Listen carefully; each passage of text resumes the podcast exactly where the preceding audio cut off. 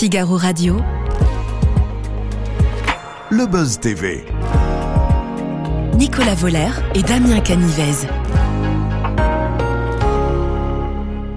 Bonjour à toutes et à toutes, ravi de vous retrouver pour ce nouveau Buzz TV de TV Magazine. Nous sommes diffusés sur Figaro Live, le Figaro TV Île-de-France et bien entendu Figaro Radio. Ça va Damien? Oh, Ça va super. Je suis plongé dans mes notes là, j'étais en train de tomber. J'ai vu, j'ai vu. Pris en flagrant délit de révision, c'est normal, c'est la rentrée.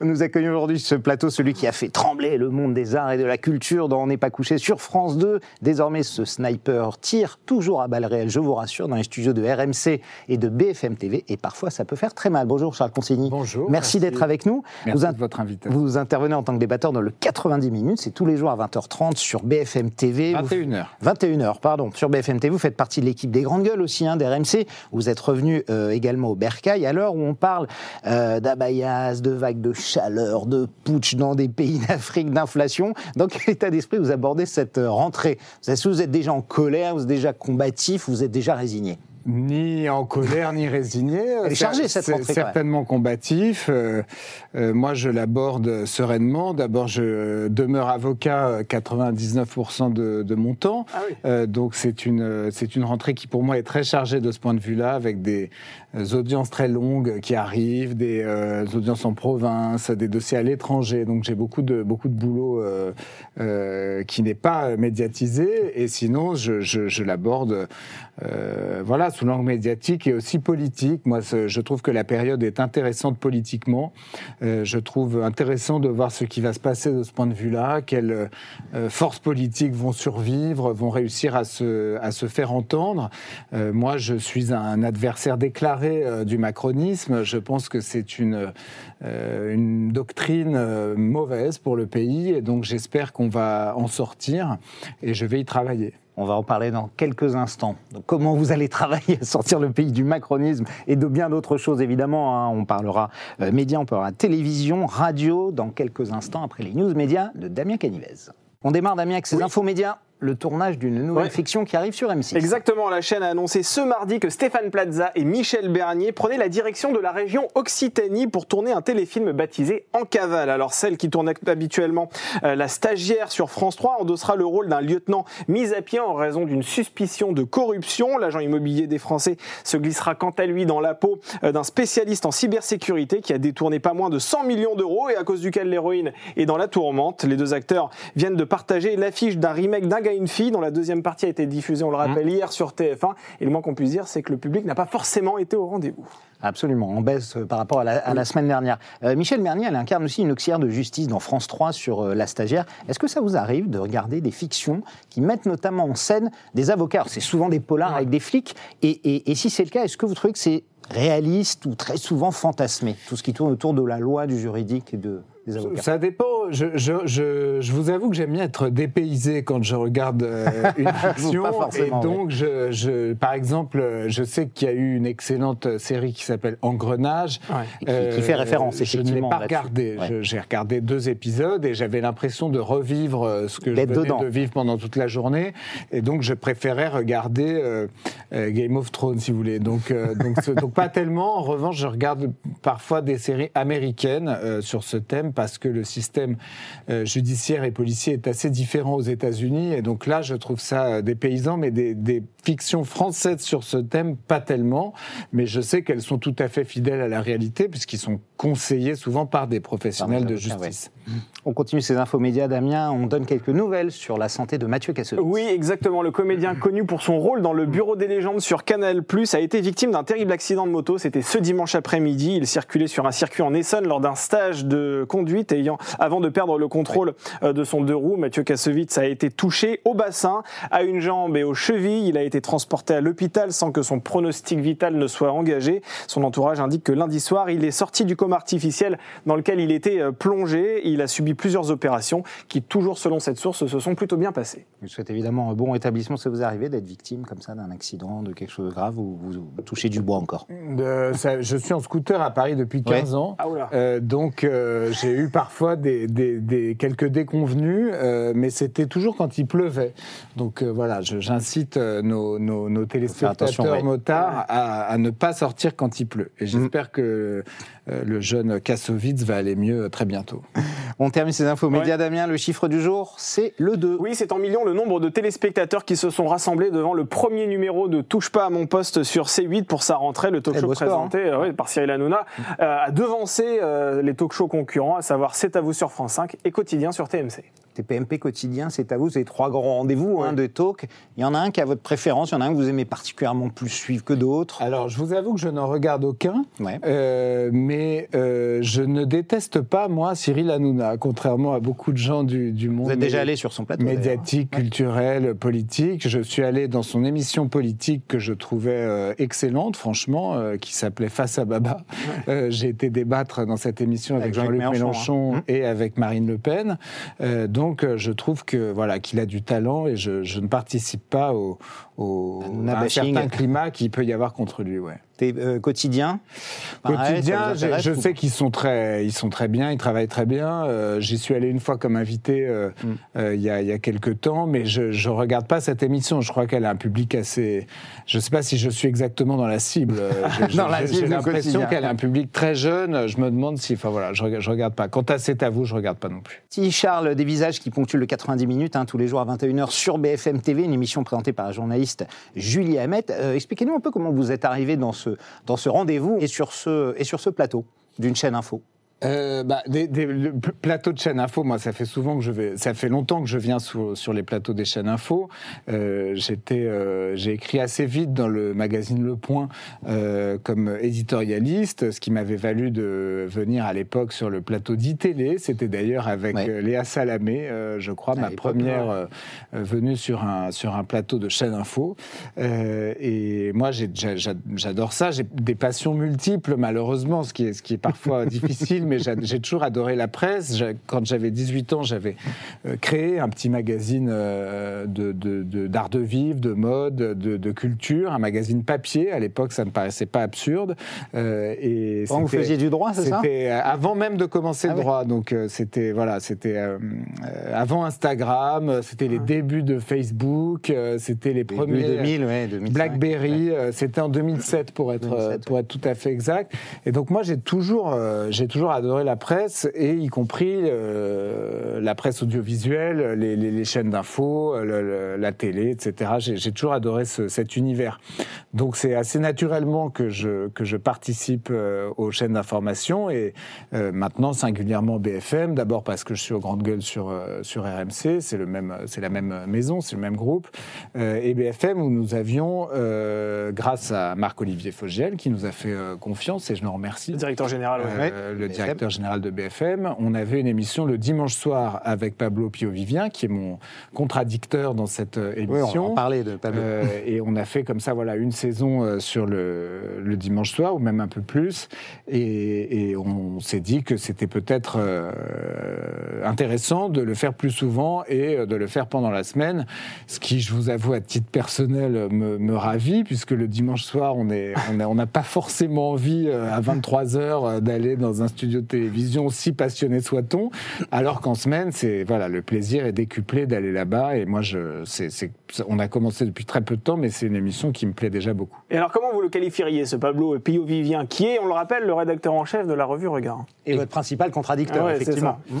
Écoutez, c'est un jeune homme de gauche euh, qui, qui, qui a exactement mon âge, même s'il il a plus de cheveux.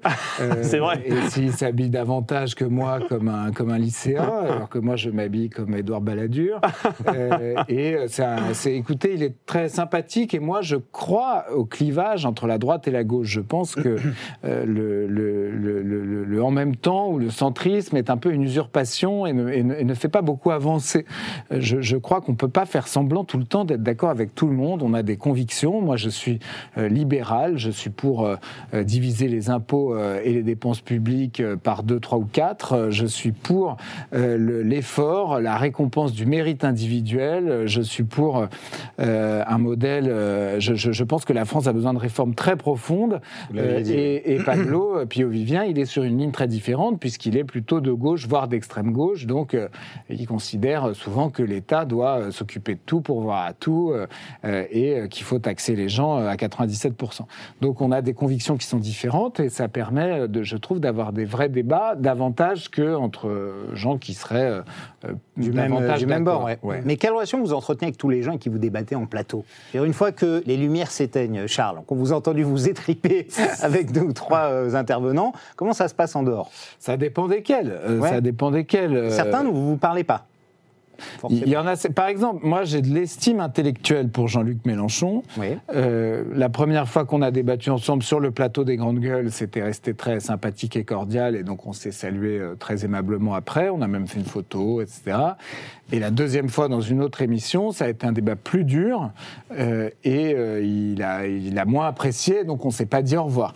Donc voilà, ça, ça, dépend franchement des, des ça, ça, ça, dépend beaucoup de la tonalité du débat. C'est moi, je, ne fais pas semblant euh, quand je participe à une émission, je suis sincère et je dis ce que je pense vraiment. Et je ne tiens pas à ménager mes interlocuteurs, quand bien même ils seraient par ailleurs euh, des gens que je connais euh, ou que j'estime ou avec qui je n'aurais pas envie de me froisser. Je suis très entier, quitte à brûler mes, mes vaisseaux. Et donc, parfois, bah, voilà, on s'engueule vraiment. Et donc, en partant, on, part fâché. Mais ça reste un monde, je pense, où tout le monde comprend qu'il faut continuer à dialoguer par-delà les désaccords. Est-ce que le but aussi de ces missions, c'est parfois de créer une grosse polémique, un gros buzz, d'utiliser les termes employés vont parfois loin. Je, vous dis ça parce que le jour vous parliez des polices municipales, euh, notamment qui visent à éradiquer la voiture des centres-villes, vous avez parlé de crime c'est quand même un mot euh, ultra fort que, vous avez, vous avez, employé. Je, parlais de ce que Anne Hidalgo a fait à Paris, oui. qui à mes yeux est criminel. Mhm. Euh, je pense qu'elle a détruit. C'est fort, euh, crime, c'est ce oui, que je mais disais, parce que ce qu'elle a fait est fort.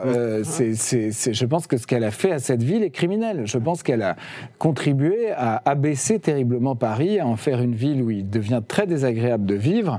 Je ne suis pas le seul à le dire. J'ai vu il n'y a pas très longtemps dans une émission que même André Dussolier, qui n'est pas exactement un polémiste, avait dit, avait laissé échapper qu'il trouvait que Paris était devenu insupportable. Donc je, voilà, j'emploie les mots forts quand je pense quelque chose de fort. C'est-à-dire si je pense que c'est criminel, je dis que c'est criminel. Et je pense que les Parisiens qui, par exemple, quittent Paris tous les ans et qui sont des dizaines de milliers à le faire tous les ans, sont d'accord avec moi. Hidalgo a mené une politique criminelle à Paris. Alors à partir du mois d'octobre, Laurent Ruquier va s'installer sur la grille de BFM TV de 20h à 21h. On sait qu'il est en train de constituer sa bande là actuellement, Laurent Ruquier. Est-ce que vous en ferez partie? Pour l'instant là-dessus, je peux rien vous dire. C'est des choses qui sont en train de se mettre en place et en vrai, je ne sais pas encore. Vous êtes en négociation avec Laurent Ruquier Non, non, on n'est pas, en négociation. Vous intervenez juste après, hein. vous interviendrez à 21h. on n'est pas en négociation, les choses se mettent en place et les choix sont en train de se faire selon le, le, la tonalité qu'il veut donner à son émission, selon ce que les uns et les autres veulent faire. Donc pour l'instant, on ne sait pas. Il y aurait un choix, si vous rejoignez Ranquet, de ne plus être à 21h, j'imagine. Vous n'allez pas enchaîner. Euh, en, principe, oui, mais, mais encore une fois, je ne peux rien vous dire puisque les choses ne sont pas du tout fixées. Vous l'avez côtoyé, 2018-2019, euh, hein, Laurent oui. sur le plateau de D'On n'est pas couché sur France 2. Vous avez euh, toujours gardé contact avec lui, malgré après votre, votre départ de l'émission? Oui, oui, j'ai toujours gardé contact avec lui. Je suis allé, par exemple, régulièrement quand il m'invitait aux représentations de ses pièces de théâtre, notamment d'ailleurs avec Michel Bernier que, vous, avez, que vous avez cité Olivier tout à l'heure. Euh, moi, je trouve que Laurent Ruquier, c'est quelqu'un de très professionnel, c'est quelqu'un qui travaille beaucoup, euh, et c'est quelqu'un qui est très passionné par son, par son métier. Donc euh, voilà, j'ai pour lui beaucoup de beaucoup d'estime. Alors c'est vrai que votre métier à la télévision, c'est de confronter votre point de vue à d'autres contradicteurs. Il se trouve qu'il y a une chaîne qui a fait de ce débat sa spécialité, c'est bien sûr CNews. Qu'est-ce que vous pensez de la ligne éditoriale de cette chaîne d'information continue, qui c'est vrai est régulièrement décriée? Moi, je n'ai rien contre les médias engagés, au risque de, de, déranger. Euh, je... Les médias d'opinion, voilà. je, je, n'ai rien contre les médias d'opinion. Je, par exemple, je trouve Fox News aux États-Unis, je trouve que c'est une chaîne hilarante. Euh, quand ils ont parlé des no-go zones en France, euh, à propos de certains arrondissements de Paris, je trouvais que c'était l'Amérique hystérique dans toute sa dans toute sa splendeur, et j'ai plutôt de la sympathie pour ça. Donc, je suis dès lors que dès lors que cette engagement en plus est revendiqué et mmh. qu'ils font pas semblant de ne pas être engagés, euh, ça me, ça me, je trouve ça plutôt sympathique. Quand j'entends euh, Adèle Van dire que France Inter n'est pas un média de gauche, euh, je, je, je, m'interroge. je veux dire, c'est mieux, mais c'est mieux. Vous avez dire quoi? Assumer Mais c'est mieux d'assumer. Je veux dire, il n'y a pas de problème à être plutôt, à pencher plutôt dans un sens ou dans un autre. C'est compliqué, vous le savez, Charles Consigne, puisque c'est payé par vos impôts en partie, et c'est compliqué d'avoir une étiquette politique lorsque ce média est financé par l'argent public. Je, comprends, et je sais par ailleurs qu'ils ont fait un effort de pluralisme en faisant rentrer des, des, noms et des signatures euh,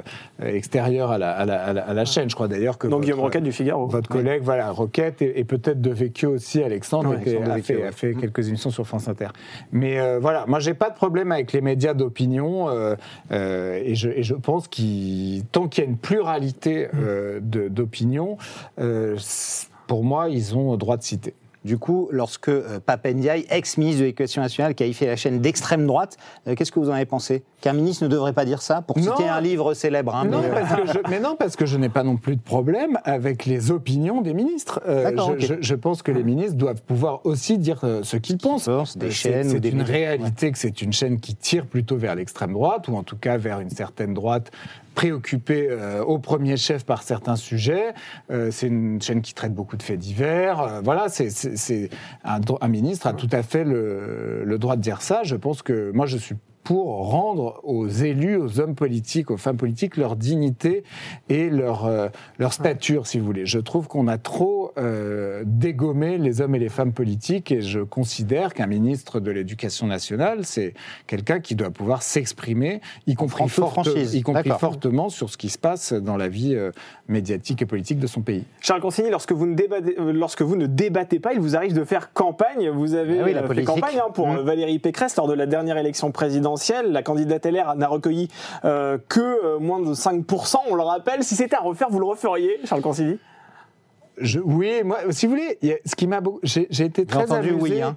oui, oui, mais oui, parce que j'ai été très amusé d'entendre des gens et consterné en même temps, hein, euh, qui me disaient tu n'as pas misé sur le bon cheval. Ouais. Mais moi, ça n'est pas du tout ma manière de voir la politique. Pour moi, la politique, ce sont des idées, ce mm. sont des convictions. Je considère et je, je considérais, je considère toujours qu'il fallait sortir du macronisme. Euh, mes convictions naturelles vont vers la droite républicaine, vers la droite euh, libérale, apaisée, mais réformatrice, euh, mhm. courageuse.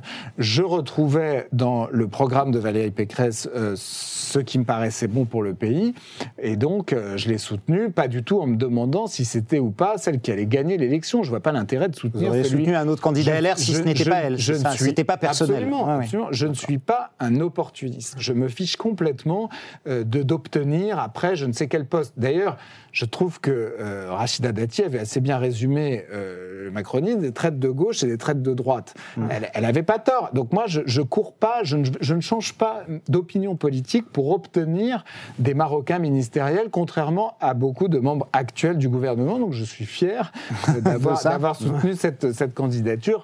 Votre carrière euh, politique, elle est en suspens. Vous avez envie de continuer, de reprendre. Vous êtes en pause actuellement? Non, j'ai envie de continuer. Mmh. Je discute avec les uns et les autres. Euh, euh, et je suis à l'affût de ce qui peut se passer. Je pense qu'il y a des choses à faire euh, et je pense qu'il faut que des jeunes, puisque je suis malgré tout encore jeune, je pense qu'il faut que des jeunes s'engagent en politique quand bien même c'est devenu euh, quelque chose de très difficile, euh, et je crois d'ailleurs qu'il faut s'interroger là-dessus et qu'il faut euh, rendre ça un peu moins, un peu moins âpre pour que des gens continuent d'avoir envie de s'y engager. Mais moi, je, continue à avoir envie de m'engager en politique et je vois mon avenir à long terme en politique.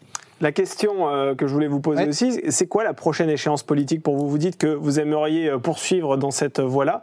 Euh, est-ce que ce sont les européennes? On verra. Que ce sont, pour l'instant, rien. Là non plus, pour l'instant, rien n'est tranché. Moi, je suis à l'affût de ce qui peut se passer. Je pense que je pense que la droite, dans son ensemble, a besoin de renouvellement. je suis assez triste de voir qu'il n'arrive pas à se renouveler, que c'est très difficile de faire émerger des nouveaux profils, surtout que c'est absolument nécessaire et indispensable dans une, une, époque qui zappe beaucoup, qui a besoin de nouveautés. Euh, il faut à un moment donné des nouveaux visages. Il faut que certains aussi acceptent euh, de, de, de, de, passer à des phases différentes de leur, de leur mmh. engagement. Euh, donc je ne peux pas encore vous répondre précisément sur quelle échéance, mais je suis tout à fait à l'affût et tout à fait déterminé à renouveler ces figures. On recevait sur ce plateau euh, le cuisinier Juan Arbelaez, qui était ancien candidat Top Chef, qui présente désormais Objectif Top Chef avec Philippe Etchebest. Juan Arbelaez avait une question à vous poser, on l'écoute. Charles, on est souvent dans les débats. Et ben moi, j'ai un des plus grands débats de la cuisine française. Pain au chocolat ou chocolatine? Ah, et est-ce que je peux être accusé et coupable si je me trompe. un énorme débat, évidemment. Hein. D'abord, moi, je préfère les croissants. Euh, on, reconnaît le politique. Je, trouve les croissants très supérieurs au pain au chocolat. Ah, pain au chocolat, vous dites. Euh, je dis pain au chocolat. J'ai euh, à mon bureau une collaboratrice du Sud-Ouest qui défend fièrement ses, racines mmh. et qui dit chocolatine avec une détermination sans faille, comme si c'était le terme utilisé par tout le bureau où il n'y a que des Parisiens par Et donc, euh, vous l'avez pas viré encore. Moi, je suis quand même team pain au chocolat, mais je suis parfaitement tolérant à l'égard de ceux qui disent chocolatine. Il est tolérant à la chocolatine. Voilà ce qu'on va retenir. Euh, ce sera votre Je suis rassembleur sur le sur le sujet de la pâtisserie. Je suis pour rassembler les Français. Ce sera à vous de vous exprimer dans un instant, Charles Consigne, pour notre dernière rubrique au suivant.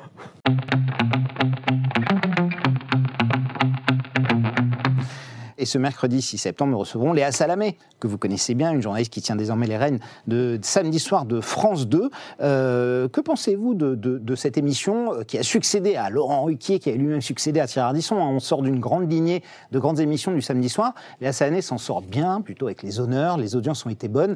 C'est un succès pour vous, ce qu'elle a réussi à faire, Léa Salamé? Oui, c'est clairement un succès. Euh, je, pense que, à l'image d'ailleurs du nom de l'émission, elle a réussi à capter son époque.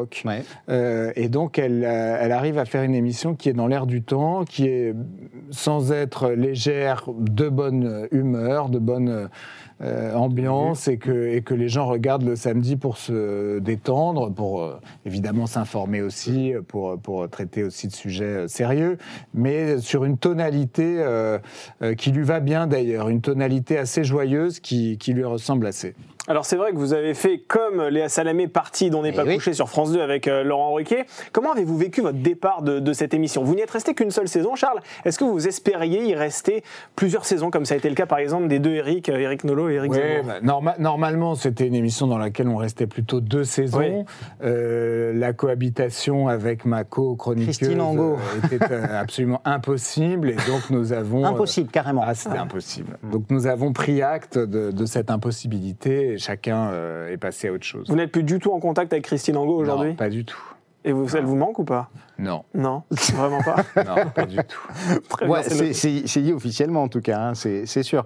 Euh, Léa Salamé, qui officie également sur euh, France Inter, lors d'un entretien que vous avez accordé il y a quelques années, vous avez dit Je préfère que mon nom soit mêlé à celui de Christine Boutin plutôt qu'à France Inter. Vous assumez toujours. Quand est-ce que j'ai euh, dit ça Vous êtes réconcilié avec cette station Non, mais alors, rien. 2019, non, non, j'ai rien contre France Inter. Ils ont eu une période un peu pénible avec des humoristes très moralisateurs. Ils ont eu une période, je ne saurais pas la dater, mais où vraiment c'était une radio qui faisait la morale toute la journée euh, et qui était vraiment le temple du politiquement correct jusqu'à la caricature. je trouve qu'ils ont plutôt euh, mis de l'eau dans leur vin, me semble-t-il. Ils, sont plus nuancés. Mais je vous avoue par ailleurs que je n'écoute pas vraiment France Inter à part un podcast d'histoire dont je ne saurais pas vous dire euh, le nom.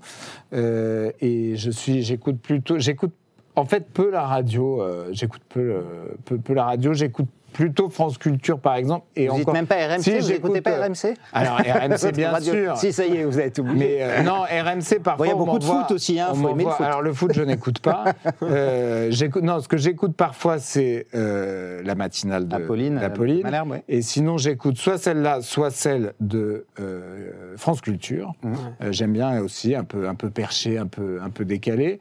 Et j'écoute Le Masque et la Plume sur France Inter, pour en revenir à France Inter. J'écoute Le Masque et la Plume, que je trouve une émission assez marrante.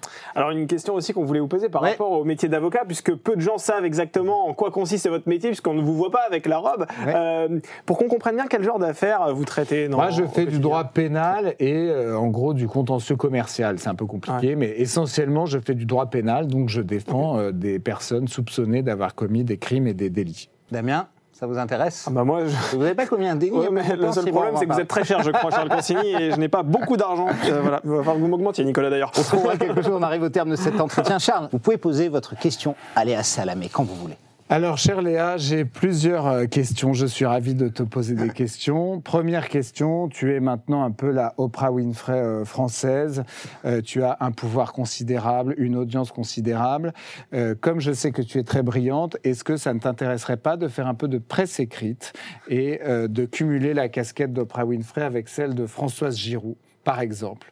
Euh, deuxième question, euh, Léa. Euh, comme je sais que tu es capable de tout, quid d'une carrière politique? On manque de femmes talentueuses en politique. Et troisième question, mais c'est peut-être pour plus tard, quand est-ce que tu fais un livre dans lequel tu balances tout Et on sait tous les deux que tu as beaucoup de choses à balancer? Merci beaucoup d'être venu nous voir. Je rappelle qu'on vous retrouve dans le 90 minutes chaque jour à 21h sur BFM TV. Et les grandes gueules, hein, on n'oublie pas, c'est RMC, RMC Story, de 9h à 12h sur RMC.